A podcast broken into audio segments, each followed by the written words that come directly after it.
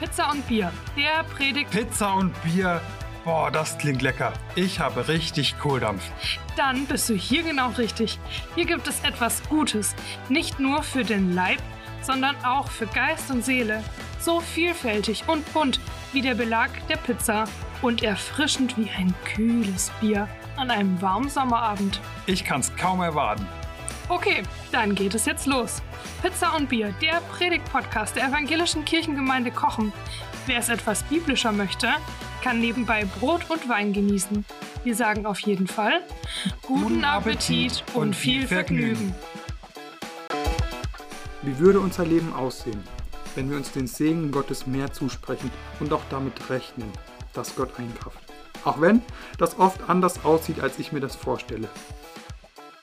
Wir Menschen sprechen die Worte, wir geben sie weiter und Gott steht dazu. Er öffnet die Pforten des Himmels und lässt seine Segensströme fließen.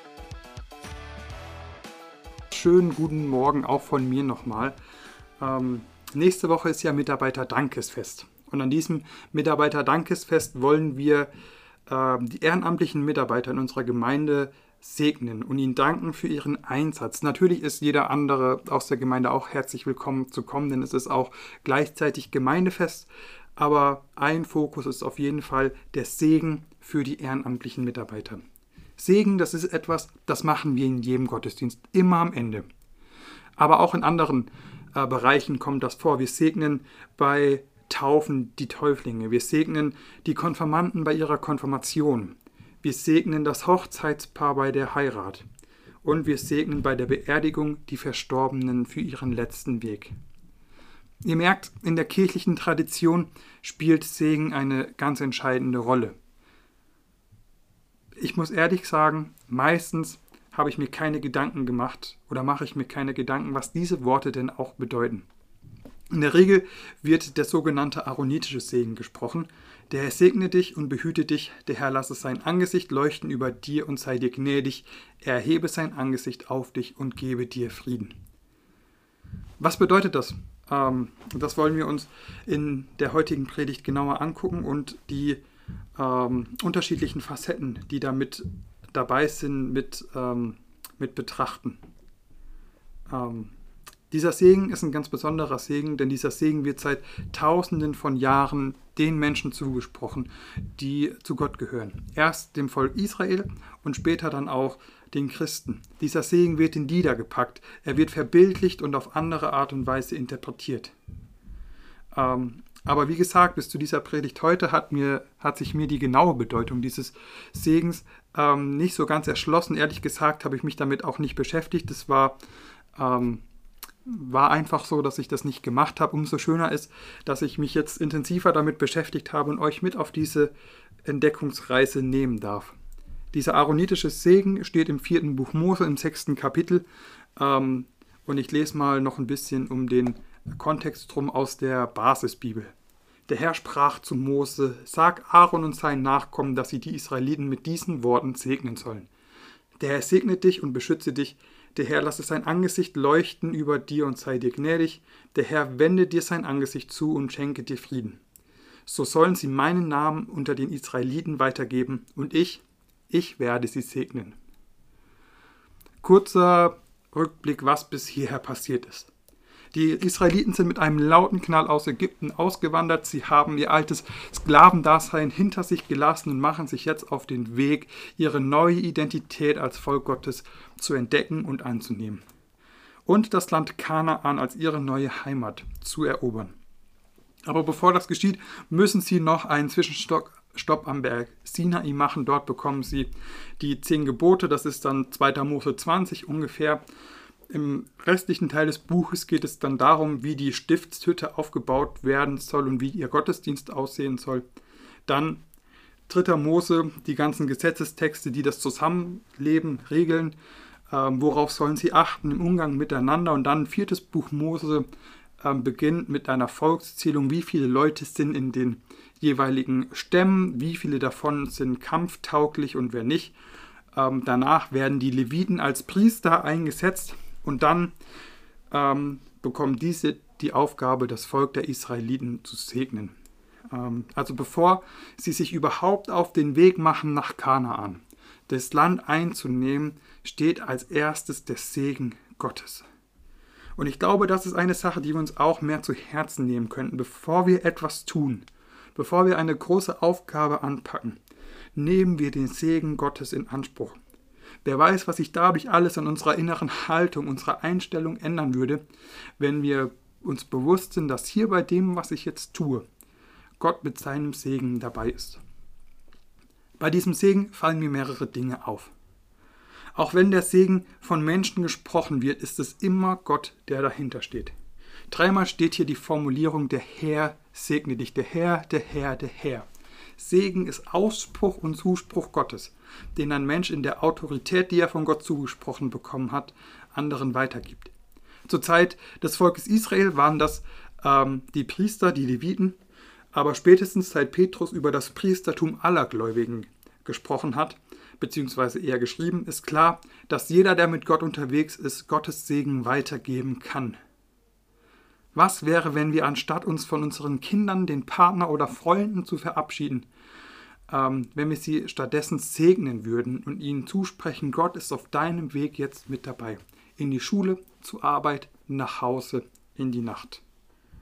Dann würde Segen etwas Alltägliches werden, das nicht nur am Ende vom Sonntagsgottesdienst passiert, denn eines bin ich mir ziemlich sicher, Gott hat Segen im Überfluss. Und diesen Segen brauchen wir nicht nur für uns behalten.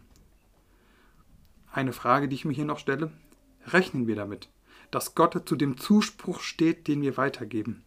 Rechnen wir damit, dass wir einen Gott haben, der aktiv in dieser Welt handelt und der Situationen verändert? Ich bin ehrlich, meistens passiert das bei mir nicht. Ähm, viel zu oft schaue ich nur die Herausforder auf die Herausforderungen und Probleme und versuche selbst Lösungen zu finden, anstatt mir Hilfe und Zuspruch bei dem zu suchen, der mich designt hat. Deswegen nochmal die Frage und ich bitte dich da wirklich drüber nachzudenken. Wie würde unser Leben aussehen, wenn wir uns den Segen Gottes mehr zusprechen und auch damit rechnen, dass Gott eingreift? Auch wenn das oft anders aussieht, als ich mir das vorstelle.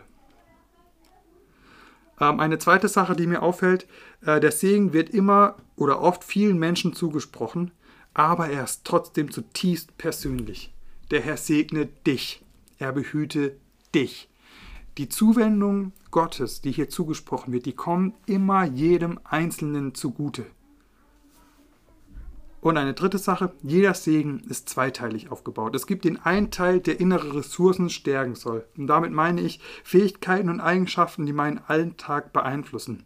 Manchmal braucht man mehr Geduld, meistens vor allem im Umgang mit anderen Menschen oder Autofahrern, die die Straßenschilder nicht lesen können. Manchmal braucht man mehr von der Ressource Freude, Dankbarkeit, Hoffnung, Motivation, Liebe. Das sind emotionale Antriebe in uns, die unser Leben steuern. Das ist der eine Aspekt. Und der andere ähm, Aspekt ist der Zuspruch, dass Gott sich darum kümmert, dass man Zuwendung erfährt, dass da jemand ist, der auf einen guckt, der dabei ist. Und schauen wir uns mal die Verse im Detail an. Der Herr segne dich und beschütze dich. Was ist Segen eigentlich? Grundsätzlich Zuspruch Gottes. Dieser erste Teil, der Herr segne dich, finde ich, ist noch sehr unkonkret, aber das ist auch Absicht so. Denn ähm, in so einem Segen, äh, dieser Segen, der hier formuliert ist, ist ein Segen, der vielen Leuten gleichzeitig zugesprochen wird. Ähm, es geht vielmehr um die Aussage, das, was du gerade jetzt brauchst, soll Gott dir schenken. Sei es Mut, Freude, Motivation, Geduld, Liebe, Freundlichkeit. Soll, Gott soll die Ressource stärken, die gerade gebraucht wird. Wenn wir im, gegen, äh, wenn wir im 1 zu 1 segnen, dann kann ich den anderen fragen, okay, was brauchst du gerade?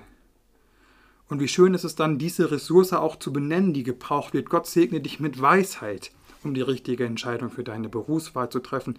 Gott soll dir Geduld schenken im Umgang mit dem und dem.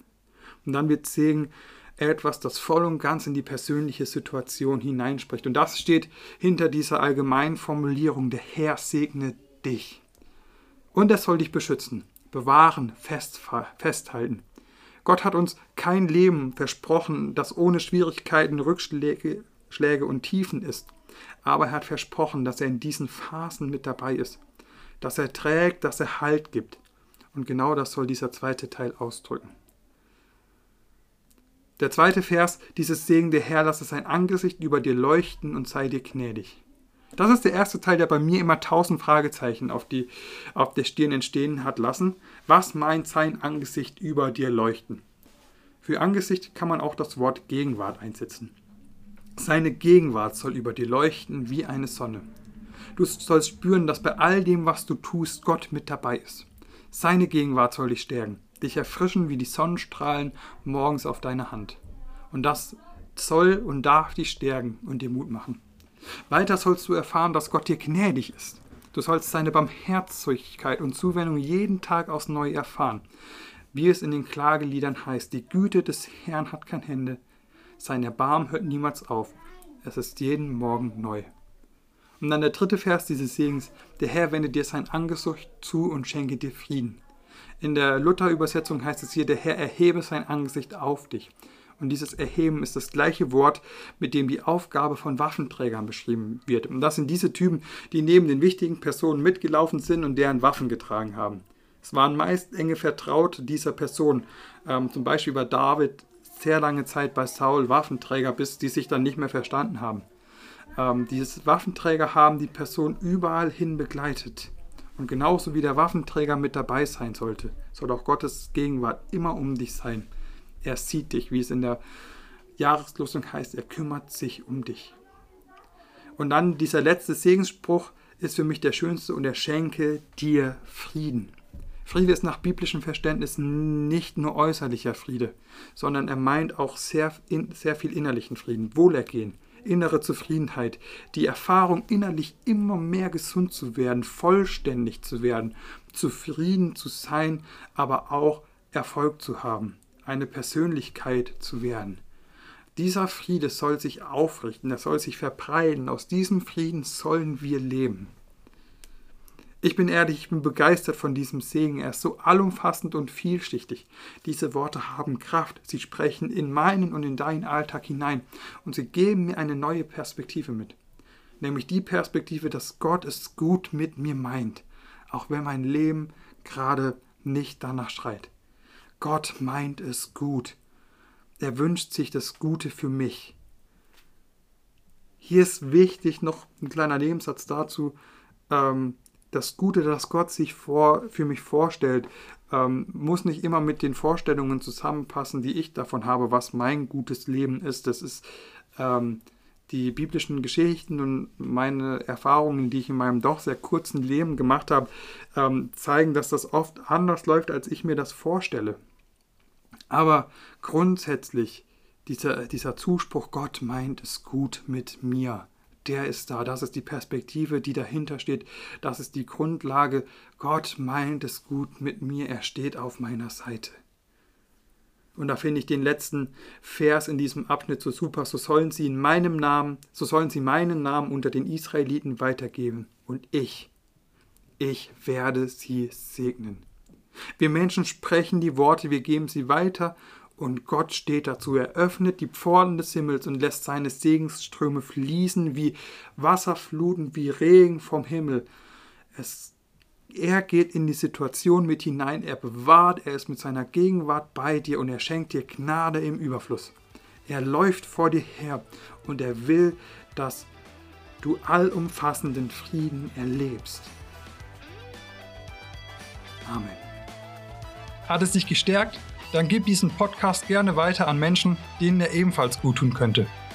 Hast du einen Verbesserungsvorschlag? Dann melde dich gerne bei uns. Möchtest du regelmäßig über Anliegen der Gemeinde informiert sein? Dann abonniere unseren Newsletter oder folge uns auf Instagram oder Facebook. Sei gesegnet und tschüss, bis zum nächsten Mal.